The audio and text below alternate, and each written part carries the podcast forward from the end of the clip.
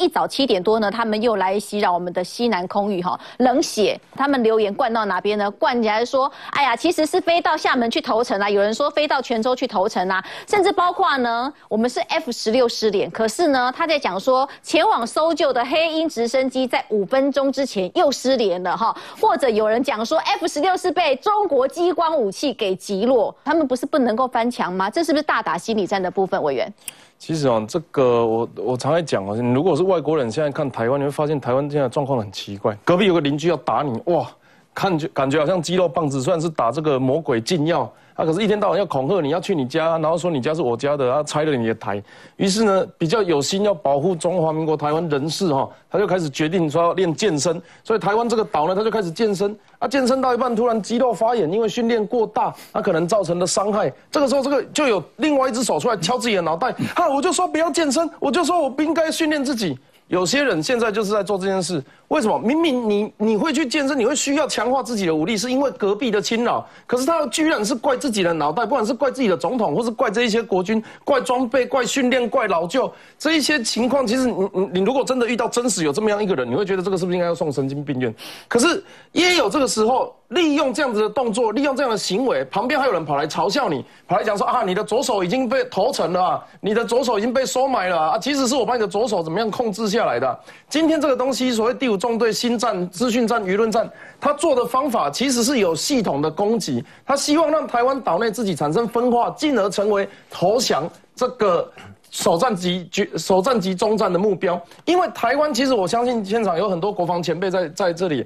其实中共要拿下台湾并不是那么简单的。先不讲国际联盟，光我们的城乡战、我们的武器装备、我们的海空这个联手，它就不是一个那么容易打下来的地方。它中共如果要完成它的目标首战及决战的话，它只有一个条件，就是它打一发飞弹来全台湾投降。那这件事情它必须要透过新防新战来解决。他们有一个这个毛泽东时代的时候出一本小册子，叫做《战斗在》。敌人心脏什么意思？就是我如果能够打败你的心房，我能够在你的国家阵地作战的话，我拿下你的，我不管战损如何，你一定都会比我严重。长此下来，不管透过，而且用钱买台湾比用飞弹打台湾还要便宜。于是他们在二零零九年开始实施大外宣等等的，我们刚刚的新闻也都跟这事情有关。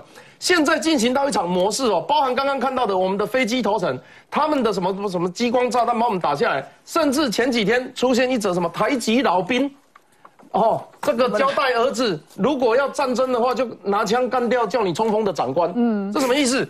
这意思是说，如果真的发生战争的话，你要去把你的长官打掉，你要听爸爸的话。啊，这个这这个一听就知道是假的。可是你要知道一件事情哦，其实我们发现台湾有一些。无名的网站，他会偷偷的放毒。啊，可能有二二十三万、二三十万人按赞哦，啊，平常就包一些善心的人士的行为啦，包一些这个呃可爱动物啦，然后冷不防的就给你插一个台籍老兵啊，说什么这这个叫儿子要冲干掉叫你冲锋的前辈。后来我们针对这件事情去研究哦，不管是因为二零零一八年开始，我们发现非常大量的假讯息，这复这最近这一段时间又开始复活，嗯，不管是这个事实查核，包含美国大选，他们这一些这个。现在哦，你看，那个谁，川普讲一句话，下面就会讲 Joe Biden 是媒体预测当选人。嗯，这个整个整件事情的讯息、事实查核的逻辑，都是为了防范共产制度的资讯战而来的。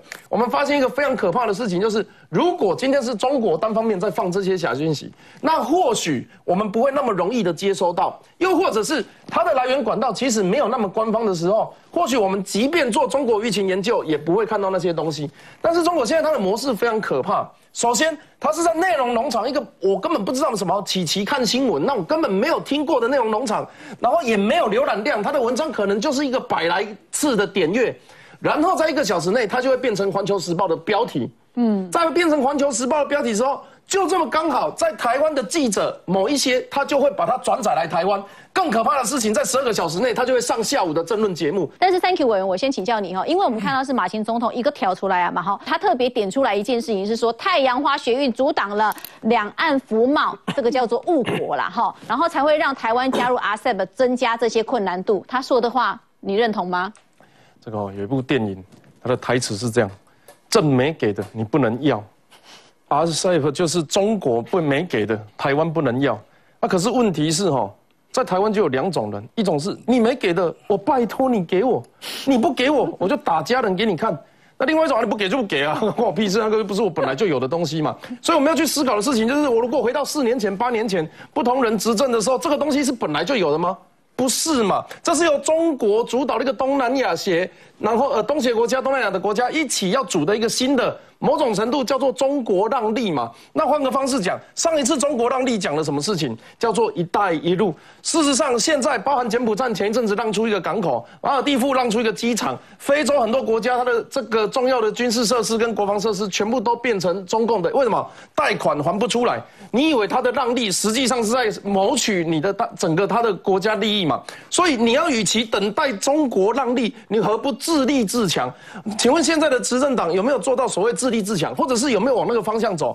第一个，经济一万三千点，喂，那个是 马英九最高点加最低点的总和，哎，它是两个数字加起来才有它的表现呢。出口贸易，不管是这个台商回台破造，哦，这个这促进台湾的科技产业转型。然后呢，其实现在有一个问题是说，我们如果加入 RCEP，有七成本来就科技业相关，本来免关税，有三成大家可能会觉得包含石化制造等等的这个产业。或许因为会没有加入，所以丧失竞争力。可是我必须要跟大家讲，这些产业早就已经有很大规模的这个情况去移转到不管是东南亚或是中国的国家。我换个方式讲，你去东南亚，呃，你去中国设厂，你就等于加入 RCEP 啦。这件事情已经有很多台商在做了，只是我们不鼓励这么做的原因，是因为你去那边同样会受到他的政治影响嘛。他跟你讲说你是台独顽固分子的时候，你的厂房就变成他家的了嘛。所以我们不愿意相信。我们没有加入阿塞的是因为中国给我们这样子的压力，要给我们小鞋子穿。他希望我们跟香港一样，属于中共所辖地位，我们才能够加入。啊，你不政不给的，你不能要啊，不要就不要，有什么了不起的？